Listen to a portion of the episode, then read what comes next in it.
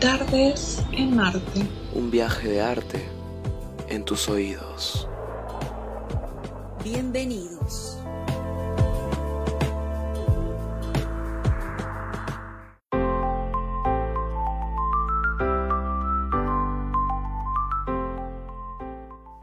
Hola gente, ¿qué tal? Soy Mar y estoy aquí junto con Miel en Tardes en Marte. Hola gente, yo soy Mial. Hola Mar, ¿qué tal? Un placer estar aquí con todos ustedes. Así es, estamos súper felices de tenerlos aquí en este décimo programa. Agradecemos a todos los que se suman en cada transmisión y pues nada, recordarles que estamos con ustedes todos los viernes de 4 o 5 de la tarde aquí en Radio Zona Puc. Así es, gracias a todos, la verdad, 10 programas Mar, wow, increíble, ¿no? Genial. También recordarles que tenemos un Instagram llamado Tardes en Marte, donde anunciamos el tema de la semana, el invitado de la semana, hacemos dinámicas y también publicamos un resumen de lo mejor de la semana, es decir, también ese programa, ¿verdad? Aquí en Tardes en Marte hablamos sobre todo tipo de arte y también invitamos a artistas independientes del tema de la semana. Y por cierto, el día de hoy eh, hablaremos de danza folclórica y tendremos invitado a Fernando Rioja y Ana Paula Manteza, Mantegaza, ambos integrantes del elenco de Semduc, con quien estaremos hablando en nuestro tercer bloque Talent Show. Así que vamos con nuestro primer bloque de descubrimiento artesanal. Hola, reportándome aquí, R311. Tengo un nuevo descubrimiento. Dígame, ¿qué es lo que tiene? Es el descubrimiento artesanal.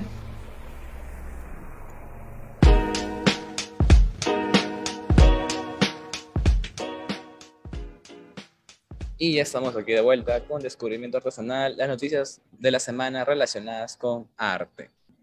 Así que, bueno, vamos a iniciar eh, este bloque con la primera noticia. A ver, Mar, ¿nos puedes dar, por favor, la primera noticia de la semana? Así es. Bueno, en este primer bloque estaremos hablando acá de algunas noticias, lo que ocurrió en toda esta semana. Entonces, primero queríamos comenzar con el estreno de Los Tragos, esta nueva canción, esta nueva colaboración de Rake y María Becerra. No sé si acá la gente ya la ha escuchado.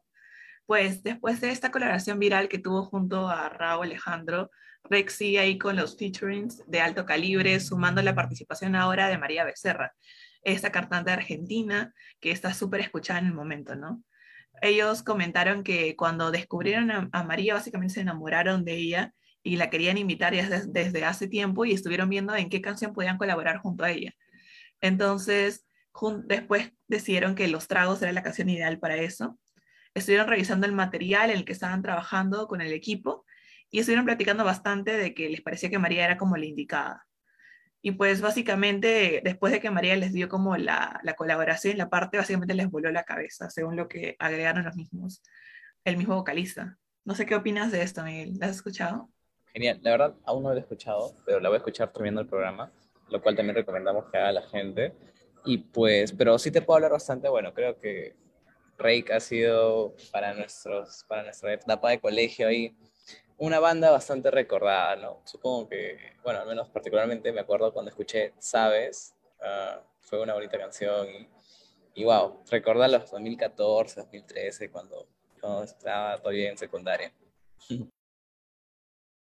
Exactamente, pero ahora las colaboraciones que he estado teniendo, también la de con Maluma, lo de Expo Perfecta, están muy buenas creo también. Eh, yo iba a decir que justo escuché la canción Los Tragos hace unas horas cuando, cuando también estuve viendo la noticia y está muy buena, les recomiendo, creo que en realidad María le agrega ahí un, le agrega bastante ritmo a la canción. En general creo que su colaboración es muy interesante, así que es súper recomendable para la gente que quiere ver también el video, porque en el video salen también colaborando, también toda esta onda de música urbana, entonces eh, creo que pueden ir a escucharla ahora en YouTube, que ya está disponible. Mar, yo te pregunto, ¿a ti te gusta más? O sea, Rick ahora como que ha cambiado un poco sus canciones, ¿no? Mayormente ah, sí, antes sí. era más, eran full, full románticas, ¿no? Y ahora uh, baladas, ¿no? Y ahora como que ha pasado un poco también a, como tú dices, ¿no? Con las... Sí, sí, exacto, ¿no? ¿Qué, ¿Cuál tú prefieres? ¿Con cuál te quedas? Ay, o sea, personalmente me gusta un poco, o sea, hay varias canciones nuevas que han salido que se me han pegado bastante, son bastante movidas. Entonces, tampoco es que, que diría que son mejores que las anteriores, porque no. Pero creo que disfruto ambos, como que me gustan ambas versiones de Rey. Hay gente que obviamente creo que prefiere las anteriores, no sé qué tú prefieres. Mira, yo la verdad siempre soy de darle nuevas oportunidades porque cuando los cantantes quieren innovar o quieren probar con nuevos géneros me parece algo muy interesante. A veces lo logran, a veces no, pero en este caso creo de que también tengo el mismo comentario que tú. No me iría ni por decir que las baladas son mejores porque lo de ahora también no está mal, me gusta bastante. Dos facetas que la verdad me gustan y las escucho. Así sería mi comentario. Bueno, ¿qué te parece si pasamos a la siguiente noticia? Ah, bueno, eh, como comentamos, tuvimos un programa que se dedicó a freestyle rap. Si me lo recuerdo, creo que fue el tercero, el cuarto, por ahí. Y bueno, recordarles también que lo pueden chequear en el Instagram de Tardes en Marte. Ahí está el resumen y también el, bueno, el freestyle en vivo que hicieron justamente Fucking Taylor y Carnage. Bueno, ¿por qué comento esto? Porque este sábado que acaba de pasar tuvimos FMS Trujillo. La primera FMS que se realizó eh, fuera, de, bueno, fuera de la capital. Me gusta bastante esta descentralización, ¿no? Y por lo visto va a ser así las siguientes fechas. Todas las fechas van a ser en, yo no, o sea, una fecha nada más en Lima, las siguientes fechas en Trujillo y así van a estar yendo por diferentes departamentos del Perú. Eh, estuvieron buenas las batallas y puedo dar acá también algunos resultados. Por ejemplo, ganó Kian a Jace, algo que la verdad pensé que la verdad sabía que iba a estar bien reñido, para que mentirte, pero pensé que tal vez Jay se iba a llevar la victoria por ser el último campeón y todo. Pero en realidad Kian fue el que terminó ganando la batalla en réplica. Por el otro lado, por ejemplo, Skill ganó a Ghost. Eh, también otra batalla tal vez un poco con resultado inesperado fue que Villaquesh le ganó a Stick, que es el campeón actual de Red Bull Perú. También, bueno, Necro se llevó la batalla frente a Jair y J que estaba de local, se llevó la batalla frente al venezolano Black Coat. Hasta ahora Strike no ha logrado eh, obtener una victoria, está con cero puntos y fue derrotado por Diego MC, que es uno de los representantes de Raptólica, estudiante de la PUC, y bueno, se, llevó su primera batalla sin réplica. Así que, bueno, esos son los resultados de FMS Perú. A estar atentos a las siguientes, porque ya se viene también la, bueno, la siguiente edición que todavía no está confirmado el lugar, pero ya se sabe que no va a ser en Lima, va a estar en otro departamento. Así que interesante ojo a ese tema. ¿Qué, qué opinas, Mar? Me encanta, me encanta que nos des aquí todos los reportes de, de las batallas que están ocurriendo. Eh, creo que hemos estado siguiendo bastante a los chicos después de que vinieran a colaborar en el programa y hemos estado un poco atentos al tema. Me parece genial esa, esos resultados, también un poco inesperados. Yo también pensé que Jace iba a ganar, pero, pero bueno, ahí todo el mundo tiene sus favoritos. Lo, lo interesante de, de, esas batallas que creo que siempre ocurren cosas inesperadas y, y ahí creo que eso es parte de, de, de la misma batalla en sí, ¿no? Entonces, me, me, encanta que nos tengas al tanto de todo y qué loco que esté todo descentralizado, ¿no? Creo que es mucho mejor. Antes solía hacerse en Lima porque Amir estaba en Lima, pero ahora creo que todo, con eso de la cuarentena también todo el mundo también ha regresado, por lo menos los estudiantes de universitarios que eran de diferentes departamentos, pues también he visto que varios han regresado, entonces me parece genial que ahora se esté movilizando también los concursos, las convocatorias, los eventos de diferentes partes, ¿no? Sí, es genial. Bueno, hablando de eso, ya sabemos, como dice Mar, estaremos con los reportes de FMS, que un arte bastante bonito, que, que ahora tenemos la suerte de que haya bastantes representantes en el Perú y sobre todo de que... De, de que católica, este nuevo... ¿no? Raptólica sí, exacto, hay, ¿no? de católica. Probablemente puede ser, pero Mial puede ser que también se vuelva rapero. No estoy seguro, pero puede ser. Vamos a hablarlo. En fin, Mar, dale la siguiente noticia. Ok, bueno, acá la tercera noticia que teníamos, que bueno, todos ya saben, pero hace dos días eh, se cumplió 30 años, eh, básicamente celebramos un poco, no, más bien conmemoramos del aniversario de, bueno, el lamentable fallecimiento de Freddie Mercury. Eh, obviamente él es una leyenda del rock británico y es un ícono y un ídolo, creo que y todos acá son varios somos fans. Entonces este es un día bastante eh, con, conmemorativo un poco, ¿no? Por, por básicamente todo el impacto que tuvo en la industria musical y todo el despliegue escénico que él siempre generaba, ¿no? O sea, básicamente es un legado musical que ha dejado a través de todos estos años, ¿no?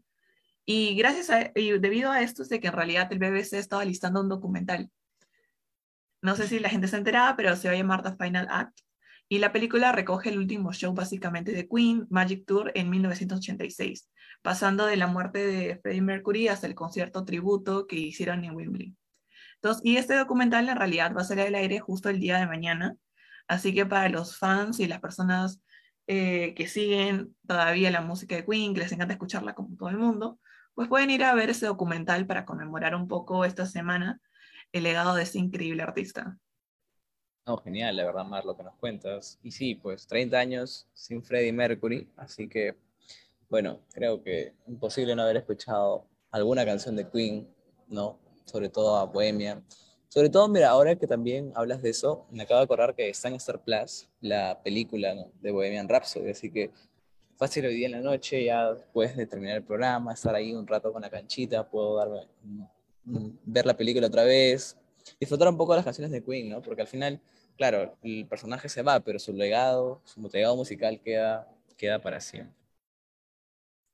Exactamente, creo que esta semana tranquilamente las personas pueden ir a ver la película de Bohemian Rhapsody, pueden escuchar los discos, escuchar los conciertos en vivo, que son en verdad mis favoritos. Eh, y creo que como mencionas, Queen ha dejado completamente el legado. Y ahora también tenemos otro documental para que puedan acceder y verlo. Ya se encuentra disponible aquí para todos los fans. Y bueno, pasamos a la cuarta noticia. Aquí le doy paso para que Miguel pueda introducirla. Sí, genial. Bueno, hablando de documentales, como estabas mencionándonos de Freddy, en este caso David Bowie también contará con un documental biográfico. Eso se suma, por ejemplo, a biografías muy buenas que he visto yo como la de Cerati, etcétera, ¿no? Eh, bueno, en este caso está ya confirmada y está en proceso también de iniciarse. Y bueno, ya sabemos, ¿no? Que la influencia de David Bowie sigue bastante presente. Y bueno, este documental creo que justamente va a caer genial a los fans. Este ha sido uno de los artistas más influyentes de toda la historia y bueno, también, así como por ejemplo, si es la conversación con Freddy, pues también los legados permanecen. Y también se siguen creando justamente nuevas obras con su imagen como inspiración, como justamente este documental. Esta información ha sido confirmada por Variety y Brett Morgan, que son los directores a cargo del documental. Este material va a englobar y recuperar varias horas de material archivo, incontables shows que Vogue ofreció alrededor del mundo. Y también además tendrá material privado que quizá nunca se haya visto. Así que eso está bastante interesante. Al momento no se tiene una información exacta sobre la fecha de estreno, pero se rumorea que puede coincidir con el sexto aniversario luctuoso de David Bowie. Así que, eh, bueno, una buena noticia para todos los fans de, David Bowie y pues a esperar, ¿no? A esperar a que, justamente salga. Exactamente, me parece genial. Justo ahorita ya se nos acaba la sección para comentar aquí noticias y vamos a hablar tal vez un poco de los Grammys 2022, que básicamente han sido anunciados los nominados hace unos días.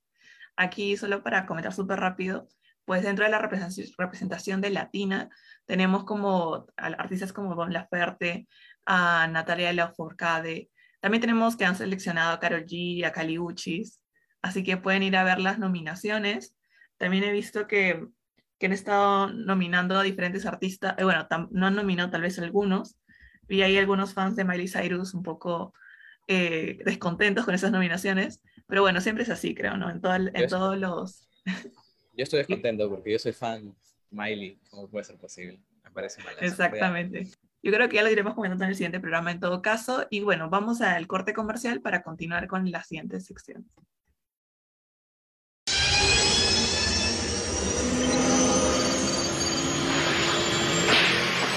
¡Hey! Gracias, Emmett Brown, por el viaje. Ahora sí, es momento de arte en el tiempo.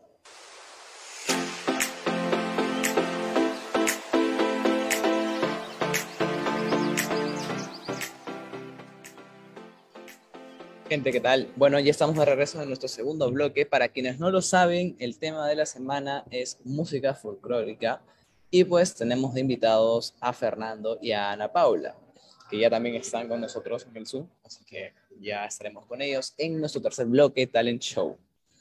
Bueno, ellos son integrantes del centro también para avisar y justamente se dedican a lo que es este hermoso arte de la danza folclórica. Muy bien, Mar, hablemos antes de comenzar con la entrevista en el siguiente bloque un poco justamente de arte en el tiempo, ¿no? Hablemos de eh, la danza folclórica, qué es la danza folclórica, la identidad, la danza, cómo es en el Perú. Una introducción, por favor.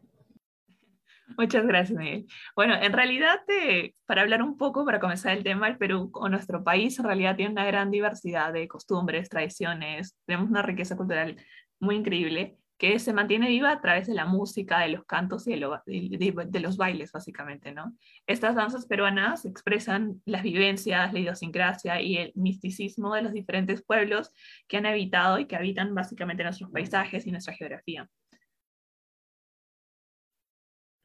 Y bueno, básicamente las danzas y los bailes del Perú se han mantenido vigentes a través de los años y han ido tomando relevancia en diferentes generaciones gracias a que se ha perdurado como los, los mismos bailes en sí con danzarines y a través de las tradiciones.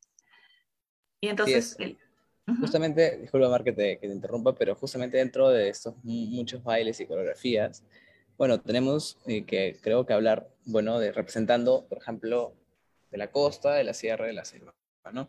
Por ejemplo, ¿no? En lo que es la danzas representativas de la región costeña, podemos mencionar como, por ejemplo, la marinera, ¿no? La marinera norteña, el ando, el festejo, las lavanderas, eh, son de los diablos, la marinera limeña y tal vez también eh, el inga, ¿no? No sé qué me puedes comentar fácil de la danza de la sierra o que me comentas justamente de, lo que de los que te mencioné. Exactamente. Bueno, creo que aquí, com- como dices, en realidad la riqueza de nuestro territorio es la que ha condicionado también de que exista una diversidad de bailes. Y como mencionas, tenemos desde la región costeña una gran variedad, desde marineras hasta inga, son de los diablos, lo que mencionabas. Y dentro de la sierra también tenemos ahí todo otro abanico de bailes. Aquí vamos a mencionar algunos y fácil después empezaremos a hablar de los que más nos gusten tal vez. Y bueno, entre los bailes de la sierra, para hacer un vistazo general, Ah, tenemos algunos representativos de la región andina, como sería el danza de las tijeras, súper conocido, eh, la diablada puneña, la pampeña, la huacahuaca, la chongueada y el canchis. Yo en realidad la huacahuaca es uno de los que conozco porque lo bailé cuando estaba en el colegio, me acuerdo, con esas polleras súper grandes y que tienes que básicamente mover las caderas para que la pollera logre hacer todo el movimiento, es, es lo caso y me encanta verla siempre. ¿Explicado o cómo? ¿O qué tal te salió? Ah, bueno, más o menos, pero he visto que, claro, cuando la bailas profesionalmente, ahí sí tienen, tienen una fuerza de caderas impresionante. Y, y es- o sea, a mí toda la danza en sí me parece increíble. O sea, se nota ahí el poder ahí de las mujeres bailando así con, la, con las polleras. Y bueno, obviamente también tenemos ahí con los toros que empiezan a hacer toda esta danza que, bueno, a mí me gusta bastante. Qué bonito, de verdad. Bueno, por ejemplo, de las que he mencionado, la diablada poneña me gusta bastante y también la danza de las tijeras. Así que bonitos, eh, bonitas danzas típicas, ¿no? De la sierra. Bueno, hablamos ahora también de las danzas de la selva, ¿te parece? Por ejemplo, Sí, tenemos... algunas. Claro, por ejemplo, la anaconda, ¿no? Eh, es un baile bastante típico, ¿no? Eh, también, por ejemplo, el orgullo shipibo, la danza del suri, la danza de la boa, la tanga- tangarana, el siti- sitaracuy, también, otro, otro baile típico, y el pucaruro. O sea, bueno, los nombres, los nombres me gustan, son bastante originales y pues ahí también tenemos estas danzas de la región amazónica. ¿Tú conoces, has conocido alguna? Bueno, yo he escuchado la anaconda, pero los demás, no te voy a mentir, no... Y de, y de la danza de la boa también. Los demás sí no, no había escuchado antes. Yo creo que los- el orgullo shipibo sí lo he escuchado o sí lo he visto, creo, tal vez en algún momento, pero sí es cierto de que ahí también los nombres eh, puede que tal vez no los conozcamos, pero fácil, escuchando la tonada o viendo el, traje, podemos reconocer ¿no? fácilmente los bailes de la selva. Exacto, eso sí es bastante probable, me ha pasado, que a veces uno dice, no, pero el, nombre no, o sea, no hay idea del nombre, pero está bien presente porque, bueno, es típico. Estoy seguro que alguno más de los que están ahí, que no he escuchado el nombre, lo he, lo he escuchado, o sea, o, o fácil Claro, hasta puedes haberlo lo he visto, en todo caso. Exacto, sí. Sí, cre- creo que en realidad, o por lo menos es, uy, bueno, desde mi colegio recuerdo que a veces bailábamos diferentes danzas y uno a través del vestuario a veces puede ya reconocer eh, qué tipo de danza es, ¿no? O sea, por los accesorios, la forma, entonces los colores también se puede reconocer tranquilamente. Eh, y bueno, las costumbres, las tradiciones que hemos tenido aquí en el Perú y, y toda esta cultura viva, creo que son al final una expresión de nuestra cultura y me parece increíble que tal vez desde pequeños o en los colegios todavía se, se enseñe, ¿no? Exacto, eso es bastante. No sé, ahora, por ejemplo, cuando estaba en el colegio sí había los bailes típicos, pero espero que eso se mantenga, la verdad. Me, me parece algo bastante bonito. Y por ejemplo, tú ya lo, lo viviste, así que me parece eso también bien chévere. Exactamente. Bueno, nos queda poco tiempo. Hay que, eh, no sé, Mar, hablamos un poquito de la marinera fácil, danza las tijeras, te doy una lección para tocar un tema. Porque fácil, esto, esto de acá lo vamos a estar hablando más a detalle en nuestro tercer bloque, así es. Sí, podemos hablar un poco de la marinera antes de pasar al tercer bloque. Bueno, la marinera tiene esos componentes de elegancia, de fuerza, de picardía y de galantería, que son básicamente las, esas características que conforman a la marinera peruana y la misma que tienen diferentes versiones, ¿no? Porque tenemos la marinera norteña, la arequipeña, la puneña también. Y es básicamente esta danza en parejas que derrocha toda esta onda de coqueteo y genera un escenario de enamoramiento entre el hombre y la mujer, ¿no? Bueno. Y básicamente con, contiene esos accesorios del sombrero a la mano y el hombre utiliza y aprovecha el pañuelo para cortejar a la mujer. Quien le corresponde también ahí con la sonrisa y todo ese tipo de posiciones. La marinera personalmente es uno de mis, una de mis baile, o bailes o danzas favoritas. Eh, yo lo he practicado también cuando era pequeña. No, no soy súper buena, pero siempre me ha gustado mucho eh, la música, escucharla. Me, y también obviamente las coreografías y, y todo este todo este juego que realizan me, siempre me ha parecido súper, no sé cómo explicarlo, es, es- me parece hipnotizante también en algunos momentos. Y los concursos que han hecho en Trujillo también son buenísimos, ¿no? Para ver en familia y a todos los amantes de la marinera. No, sí, imagínate el nivel, ¿no? Acá al menos en Perú, que por ejemplo, me acuerdo que antes Perú veía el mundial, el, campeonato de marinera que había, ¿no? Sí era muy bonito. Y particularmente sí, el, el, el baile ya es, es bastante, ¿cómo decirlo? Elegante, el cortejo que existe en la pareja. Uf, buenísimo. Bueno, hemos llegado ya a nuestro corte comercial y recordarles que en el tercer bloque estaremos hablando justamente con Fernando y con Ana Paula, eh, danzantes de Semduc. Así que no se vayan, estamos en el Talent Show en unos minutos. Hola, tengo el agrado de presentarles Talent Show en Tardes en Marte. Hoy tendremos un nuevo artista. Así es, Katherine. Estoy seguro que este nuevo artista no nos decepcionará.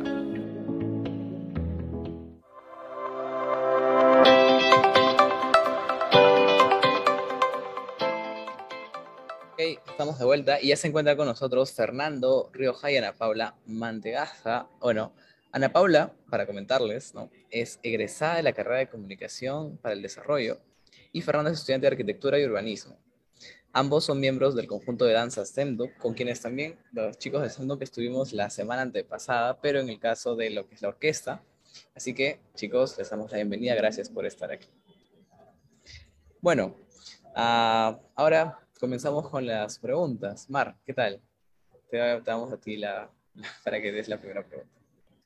Gracias. Eh, nada, primero darles la bienvenida, chicos, gracias por estar aquí. Y bueno, queríamos preguntarles primero cuál ha sido eh, tal vez el primer contacto que tuvieron con la danza y cuál es el primer recuerdo que tuvieron con, con ella, ¿no? O cómo llegaron a, a gustarles la danza, ¿no? Ahí pueden contestar el que quiera primero. Um, a ver si no empiezo yo. Este, hola, muchas gracias por invitarnos, la verdad. Eh, bueno, creo que como muchos, el primer acercamiento ha sido en el colegio, ¿no? Desde muy niños hemos empezado a bailar, pero también en el caso, por ejemplo, de mi familia. Mi familia es del norte, entonces este, mi abuela siempre bailaba marinera, por ejemplo, con sus hermanas. Y era común verlas, por ejemplo, hasta mayores, seguir bailando. Y ese gustito por la danza, en realidad, fue creo que lo que desde el colegio me animó mucho a, aparte de mis labores académicas, a continuar con esto, ¿no? En mi caso igual, eh, o sea, al igual que Fe, al igual que tú, Marcia, también en el colegio. Desde chiquita, desde inicial ya bailaba marinera, tenía talleres. Este, mis papás siempre se dieron cuenta que me gustaba bailar y siempre estaba en talleres de danza. Eh, y también era por la influencia local, porque yo crecí, o sea, nací, crecí en Nazca, en Ica, entonces escuchaba mucho festejo, eh, había muchos concursos de danza, de valentinitas y este tipo de concursos, entonces me la pasaba ahí desde chiquita. Ya cuando era más grande lo dejé un poco, pero lo retomé entrando al SEMDUC. Y bueno, esa es, esa es este, mi vida hasta ahorita. Oh, qué bonito, la verdad. Chicos, bueno, ahora esa pregunta que es poquito tomar, contar la historia también, pero de paso también para incitarles a los chicos que quieran ingresar probablemente al Senduk en un futuro, que nos estén escuchando. ¿Cómo es que ustedes llegan al Senduk, no? Ahora primero Ana Paula y luego me responde Fernando. Ya, a ver, yo entré al Senduk casi por casualidad. Eh, tenía amigos que bailaban en el Semduk, eran amigos de, de mi carrera. Eh, y me decían, como sabían que me gustaba bailar fuera de la universidad, porque yo hacía teatro musical fuera de la universidad. Eh, y me dijeron como, ¿por qué no regresas a hacer folclore? Que yo ya les había contado. me, me, enseñaron el Semduk, me dijeron, postula, te puede gustar, intenta, no pierdes nada. Y en el 2018 postulé, eh, no sabía, no sabía qué me esperaba, pero cuando entré, creo que mi compromiso fue como directo, me enamoré del grupo al instante y hasta ahorita seguimos, creo que Fer les va a decir algo parecido, que, que nos quedamos enamorados del Semduk y por eso seguimos aquí. Yo voy tres años, eh, Fer va cuatro y tenemos para rato. Bueno, en realidad creo que un poco más, ¿no? O sea, ya cinco yo tengo ya cinco años en el grupo porque yo entré en 2017, ¿no? incluyendo, porque en el CEMDUC pasamos por un periodo de pruebas eh, antes de entrar al, elenco regular. Eh, igual, yo, como les comentaba, yo desde el colegio bailaba, entonces siempre veía videos en YouTube de diferentes danzas o de diferentes presentaciones. Entre esos salía un grupo por ahí que se llamaba CEMDUC y no sabía qué era, hasta que ya investigando un poco más me di cuenta de que era del elenco de danza de la Universidad Católica, ¿no? Y como yo quería postular arquitectura ahí, eh, dije, sería una oportunidad tremenda poder entrar y presentarme en teatros, en parques como ellos lo hacen y quiero bailar como ellos. Entonces fue así que yo entré a Chimbo de la universidad. Teniendo tres semanas, creo que en la universidad lo que hice fue preguntar cómo entra el centro. Y hasta ahorita. Me, encanta que ya tú fichado ahí como el Senduk antes de entrar a arquitectura, pero está genial, o sea, me, encanta.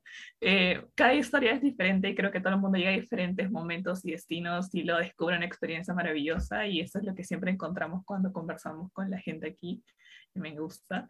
Eh, queríamos preguntarles ahora, tal vez que nos expliquen cómo se conforman estos elencos dentro del Senduk, cómo funciona y, si ustedes pertenecen a más de uno, tal vez para los que no conocemos tanto el Senduk o los que nos están escuchando. Hay cualquiera, quien quiera responder. Mm, bueno, como para comentarles, nosotros tenemos cinco conjuntos ahora. Uno es el de danza y son cuatro musicales.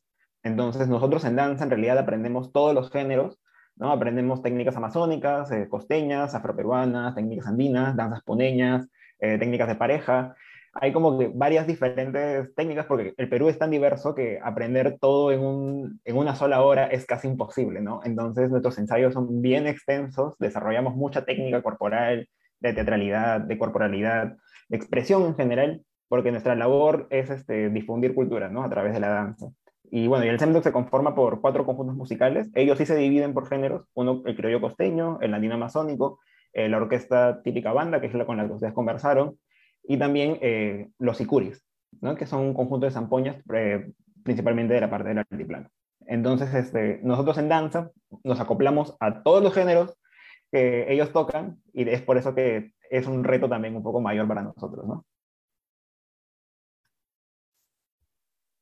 Me parece súper increíble. No sé si Ana le quiere agregar algo más ahí o si ya, Fernando. Pucha, no sé, Fer, Fer ha sido súper completo con la información. No sé qué más podría decirte.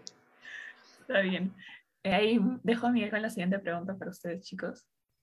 Sí, bueno, espero que mi internet esté bien. Un ratito sabe que se iba mal, pero chicos, cuéntenme, aparte de, bueno, de las danzas folclóricas que usted, o cuéntenme más o menos qué otros géneros ah, de danza aparte de las folclóricas, han, ustedes incursionado, ¿no?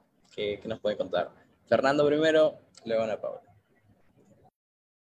Eh, bueno, dentro del mismo Senduk también hacemos técnica clásica, hacemos técnica contemporánea, hacemos un poco de eso porque la idea es cuidar el cuerpo para poder aplicar esos movimientos en otros géneros, ¿no? Entonces también hemos hecho ballet, eh, en mi caso yo he hecho ballet fuera también del Senduk, eh, y por ahí también en algún momento alguna clase de salsa, alguna clase de bachata quizás, pero mi corazoncito siempre va a ser para la danza folclórica.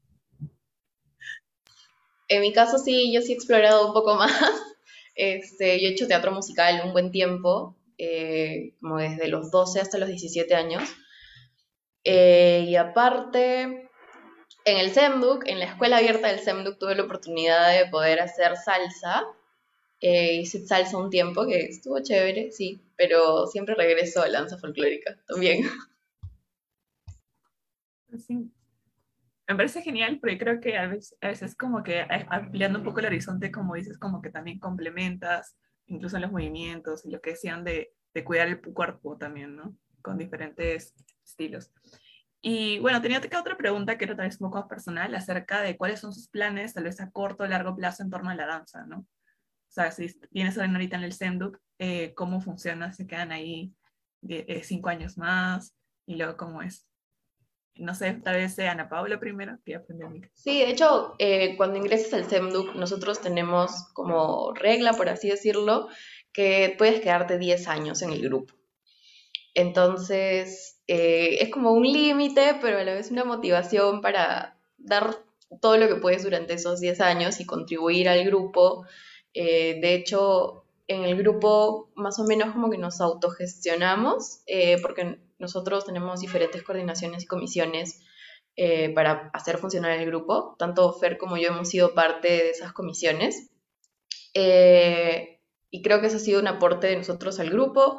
De hecho, creo que eso va a parar este, el próximo, a partir del próximo año, pero siempre nuestro compromiso como bailarines, eh, como danzantes, yo sí tengo el objetivo de quedarme mis 10 años en Semduk y, y mejorar, mejorar como bailarina, aprender diferentes danzas, porque a pesar de que llevo tres años en el grupo, siento que aún estoy chiquita y que necesito aprender un montón.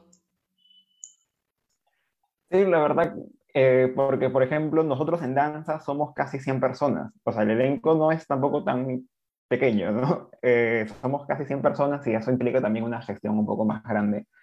Eh, y sí, 10 años pueden parecer mucho, pero, por ejemplo, en mi caso yo ya llevo 5 y también tengo planeados quedarme los 10 y se pasan súper rápido no solamente porque siempre hay nuevas danzas que aprender, porque años se sacan nuevas coreografías, nuevas danzas, porque también, como les decía, el Perú es tan diverso que aprender todo en un año es imposible.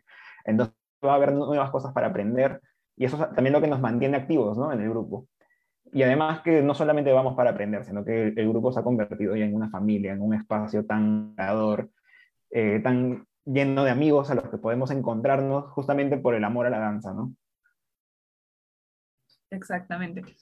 Bueno, queríamos preguntarle también, a ver, no sé qué opina usted, pero ¿por qué la comunidad universitaria debería conocer más el TENDUC? O sea, ¿cuál es su apreciación sobre eso? Ahí, tal vez Fernando, y luego Ana Paula. ¿Por qué deberían conocer más el TENDUC? Primero porque somos los encargados en la universidad de justamente representar el, al folclore en temas de danza, porque en sí, claro, tenemos la facultad de artes escénicas en la carrera de danza, pero este, no hay una carrera de danza folclórica, por ejemplo, ¿no? que sí la tiene en la escuela, por ejemplo, de Arguedas.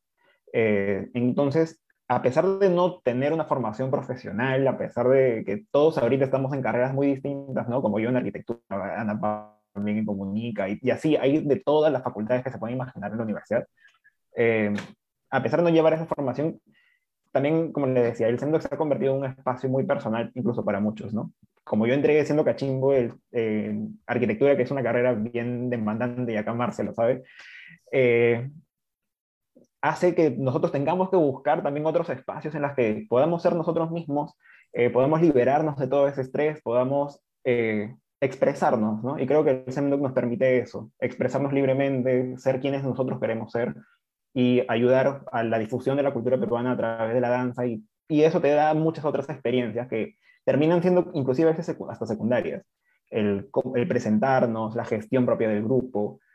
Entonces el centro se convierte en un espacio muy, muy íntimo, pero también muy colectivo. Sí, creo que para las personas fuera del SEMNUC, dentro de la universidad, eh, y que siquiera disfruten un poquito de la danza, conocen al SEMNUC, pueden ver nuestras presentaciones y pueden ver que el SEMNUC emana amor al folclore. Eh, o sea, es, es, algo que ya nos nace como nos gusta hacer esto y todas las personas que lo vean lo pueden disfrutar y si es que se animan a ser parte del SEMDUC, bienvenidos. El SEMDUC está con los brazos abiertos todos los años, hay este, eh, inscripciones y sí, o sea, como dice Fer, es un ambiente súper bonito y eso se exterioriza, de cierta forma se exterioriza. Increíble. Justo aquí se me acabó de correr una pregunta, tal vez con bloque y luego ya seguimos conversando en el siguiente, que tenía que ver un poco con que con los chicos también de, de la orquesta hablábamos de que cada vez que conoces como nueva, un nuevo baile o una nueva música, también como que conoces un pedacito del Perú básicamente. O sea, es como que te metes y ya como descubres otro mundo. Entonces, y creo que eso es un poco lo que ustedes comentaban, ¿no? Y tal vez nos gustaría que, que cuenten qué es lo que ustedes, gracias al Sendo, que han descubierto, ¿no? Tal vez otras danzas que nunca habían imaginado y, esos nuevos rinconcitos, ¿no? Del Perú. Ahí Ana Paula primero y luego Fernando. Sí, de hecho, desde que entré al que empecé a conocer, o sea, para mí fue como abrir un libro, encontrarme 10.000 cosas nuevas, eh, porque el SEMDUC de por sí, antes de pandemia sobre todo, hacía viajes de investigación porque el SEMDUC no sacaba las danzas o las canciones que hacía, a no ser que tenga una investigación previa. Entonces, eh, era súper importante para nosotros conocer la tradición de dónde venía la danza. Eh, y creo que eso me enseñó un montón, eso me enseñó un montón y hasta ahorita seguimos aprendiendo y seguimos investigando. Genial. Eh, bueno, fácil, ahorita como ya nos queda poquito tiempo, pues continuamos con esa pregunta para el siguiente bloque y aquí para que Fernando se extienda. Y pues nada, a todos los que nos están escuchando, quédense el siguiente bloque que estaremos también dando recomendaciones. Seguiremos aquí con los chicos, con Ana Paola y Fernando, hablando de danza folclórica.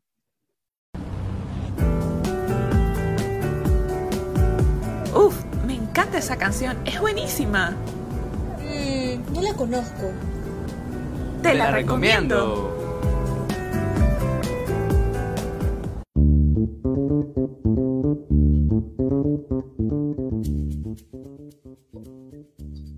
Hola gente, bueno ya estamos aquí de vuelta en la última parte de nuestro programa Tardes en Marte y seguimos aquí con los chicos, con Fernando y Ana Paula, hablando aquí de danzas folclóricas.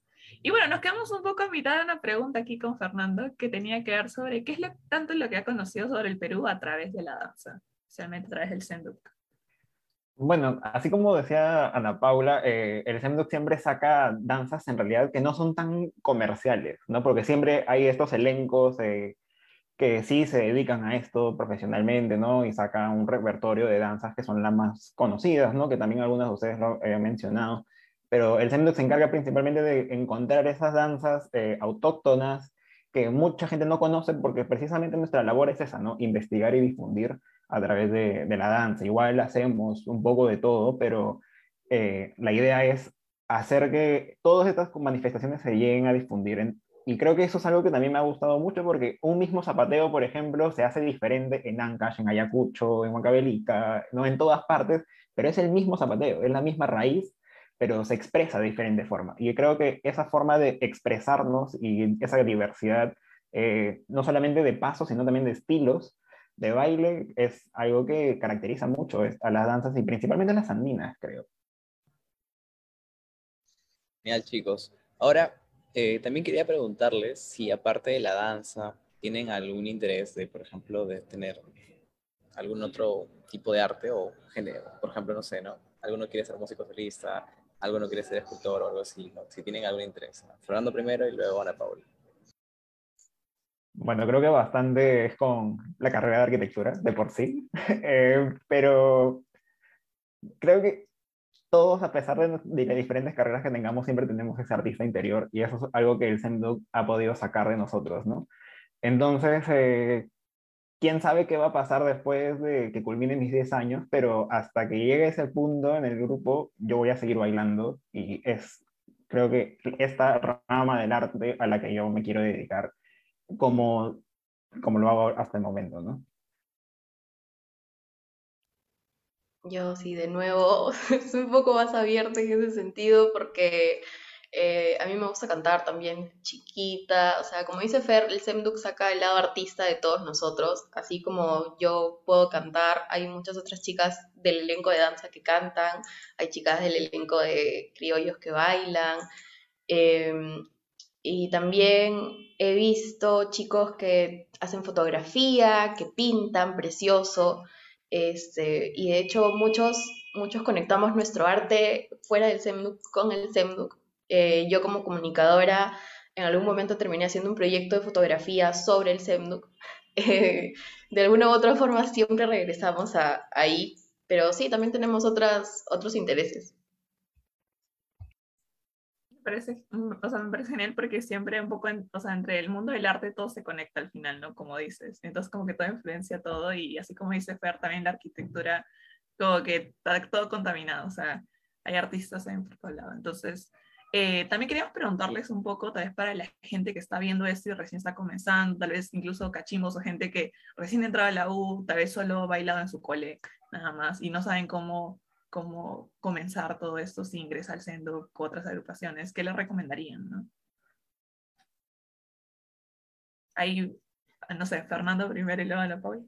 Ya. Eh, bueno, la principal recomendación es que se arriesguen se arriesguen y postulen, porque de verdad no se van a arrepentir para nada de este, entrar. No, les, no se les pide como que, que, ya sepan bailar como que un repertorio grande de danza, porque en realidad eso se aprende con el tiempo, o sea, tienen 10 años para aprenderlo, no, no hay que apurarnos. Eh, no todos entramos sabiendo bailar todo. Yo también me costó un montón, por ejemplo, en mi caso, aprender las danzas peruanas. Y como que recién ahora ya, a pesar de todo ese tiempo que llevo, eh, ya me está yendo mejor en esa técnica.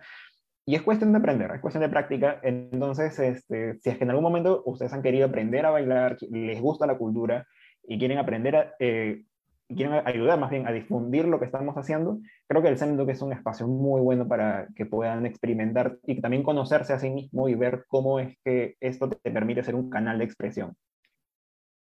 Sí, definitivamente concuerdo mucho con Fer. El SEMDUC te deja ser de verdad quien eres y sí, que se animen, que se arriesguen, que se lancen a la piscina eh, y sobre todo que, o sea, no es necesario que sean los mejores bailarines, pero sí, desde ya les digo a todos que es necesario que sean constantes, que sean disciplinados y, y eso se aprende, ¿no? Se aprende en la marcha, pero sí es algo que nos ayuda un montón.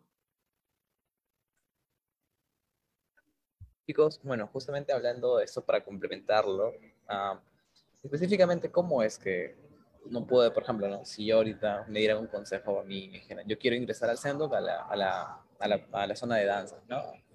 ¿Cómo puedo hacer? ¿Escribo a alguien? ¿Hay una convocatoria? ¿Cómo, cómo se hace este proceso?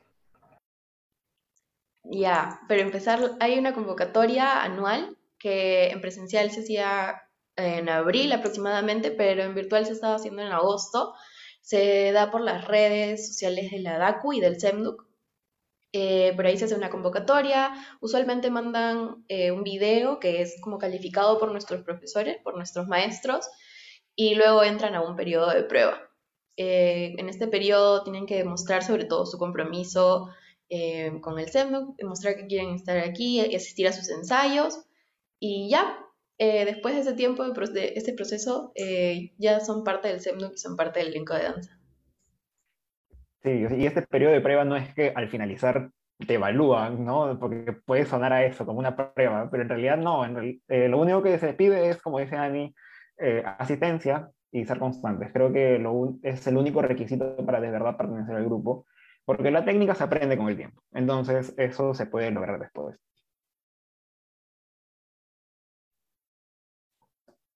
Sí, creo que ahí un poco ayudan a quitarle el miedo a las personas que, que al inicio no saben si postular o no y lo dicen, claro, ese periodo de prueba también como el trabajo y se me van a evaluar. Eh, gracias chicos por aclarar también y por dar más recomendaciones. Eh, bueno, ahorita vamos a pasar a la parte de recomendaciones para hablar un poco también de, no sé, festivales, convocatorias, tal vez eh, danzas que a ustedes les gustaría recomendar, ya que como dicen, hemos hablado un poco de las más mainstream. Tal vez pueden mencionar ahí algunas de sus favoritas para que las personas las escuchen o las busquen. Y también vean los videos del Sendu cuando las ha bailado, las ha tocado en la orquesta. Entonces, ahí eh, no sé si alguno de ustedes quiere recomendar su danza favorita. Primero Fernando, fácil, o la va a pensar. Es que hablar de una, de una danza favorita es bien complicado. Yo creo que más sería como, no sé si un género, pero por ejemplo, dentro de las danzas andinas hay una diversidad enorme, ¿no? Porque no es que necesariamente hayan danzas, sino que son puestas en escena que traen manifestaciones culturales, ¿no? Entonces, este, por ejemplo, la danza Huasichacui es este, una danza que eh, en realidad no es una danza en sí misma que se celebra en el pueblo, sino que eh, es una celebración porque se techa una casa, ¿no? Eh, relacionándolo un poco también a la arquitectura. Entonces, este, son manifestaciones culturales y creo que, por ejemplo, dentro de las danzas andinas, amazónicas, creo que cada uno tiene las favoritas. Quizás, por ejemplo, dentro de danzas amazónicas a mí me encanta la pandillada, este, porque es la más fiestera, la más, este, la que puedes meter más chongo. Eh, igual, en danzas andinas, a mí me gustan mucho las, las agrícolas, en su gran diversidad de diferentes danzas que pueden haber. Y creo que así podría ir sacando de, varias, ¿no? De, de, las diferentes marineras, te puedo hablar de una, o de los diferentes géneros afroperuanos también. Por mi parte, yo sí soy un poco más eh, tranquilita. eh, ahorita, últimamente, estoy sí, muy fan de las, de las danzas altiplánicas eh, de Puno. Estamos haciendo en Semnuk no sé si puedo decir esto, pero estamos haciendo Cuyagua, este, y, y, nada, estoy muy obsesionada con la Cuyagua ahorita. Eh, también soy súper fan de la marinera y la pandilla puneña, porque son súper elegantes. Eh, y yéndonos como para el lado de la costa, que siempre me ha gustado la zamacueca. Me encanta la zamacueca porque es súper vistosa con los pañuelos, eh, súper coqueta. Eh, y sí, eso, esas, esas son mis favoritas por ahora. Chicos, genial. Y por ejemplo, en este momento, ¿no? Que aún todavía no tenemos la, universidad de vuelta, ¿no? Si pudieran eh, recomendar algún lugar para bailar fuera de la universidad, ¿no? ¿Cuál sería, no? Eh, primero Ana Paula y luego Fernanda. Mira, la verdad es que no conozco muchos lugares fuera de la universidad para bailar. Sé que en cuanto a afro, hay un profe, Eder Campos, que está haciendo talleres, afrotones, que me encanta cómo baila, creo que tiene muy buena técnica. Eh, a él lo recomendaría, me encanta, me parece muy chévere. Eh, de ahí no sé cómo, cómo podría recomendarles algo más, porque si también estando en el SEMDUC, eh, complicado. Eh, No sé- ah, la escuela, la escuela marinera, caramba, sí. Haciendo cherry es este, cherry. a los profesores también del grupo, ¿no? Es que también depende de qué cosa quieres bailar, porque al final todo se relaciona. Como les había mencionado, ¿no? Igual, aprender técnica clásica, aprender contemporáneo también te ayuda a desarrollar tu cuerpo para prestar danza folclórica. Entonces también dependiendo de eso, porque si es que, claro, te gustan las danzas afroperuanas, está el ballet afroperuano del Callao, por ejemplo, está este, la escuela también de lo- algunas personas de Perú Negro. Hay diferentes agrupaciones, diferentes profesores, hay una gran diversidad también ahora y más aún que son virtuales, creo que es mucho más accesible. gusto. Sí, ahí uno investiga y se mete en lo que, a lo que quiera aprender.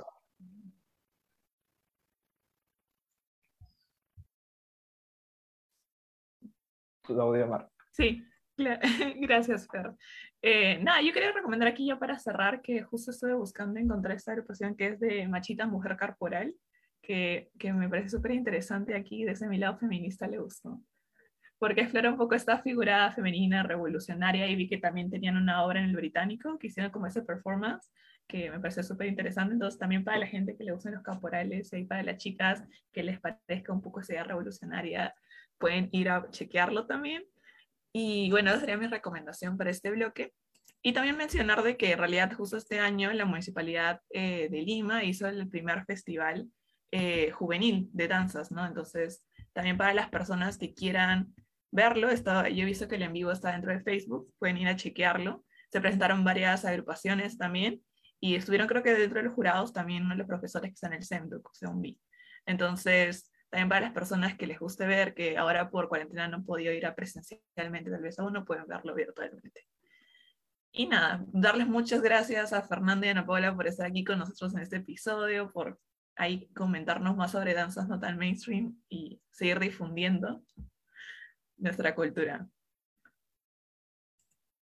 Miguel, ¿tú quieres eh, comentar algo más? Sí, bueno, yo ah, para modo de cierre también quería comentarles que así como otros artistas nos, han, nos dijeron, por ejemplo, de que ah, cuando uno quiere algo, pues lo busca como sea. Y por ejemplo, uh, yo soy en partidario a veces de cuando uno quiere aprender algo, pues se la busca de la forma autodidacta. Entonces, he visto bastantes buenos mm, mm, canales de YouTube, por ejemplo, del Norte Soy, que justamente enseña lo que es marinera en YouTube, tutoriales así. Entonces, simplemente quería como que difundir la idea de que busquemos la forma de aprender eh, de como sea, ¿no? Si es que no tenemos las herramientas, ahí está internet, etcétera. Eso también era una recomendación justo para esta semana. Y bueno, chicos, agradecerles por haber estado aquí con nosotros. La verdad ha sido muy bonito el programa. Gracias Fernando, gracias Ana Paula. Y bueno, estaremos justo atentos también a lo que estén subiendo por ahí por el Sendu. Bueno, también ojalá poder verlos eh, bailar presencial en un futuro muy lejano. Pronto, pronto. así que Pronto, pronto. nada chicos, gracias por estar aquí. Gracias a todos los que nos han escuchado. Ya nos estamos despidiendo y recuerden que nos pueden ver todos los viernes de 4 a 5 de la tarde aquí en Radio Zona Pop. Eso fue Y pueden, y pueden ver también los programas en Spotify, que los estaremos subiendo como podcast y podrán reproducirlos ahí cuando tengan tiempo. Gracias, hasta el siguiente programa. Chao. Cuídense. Chao.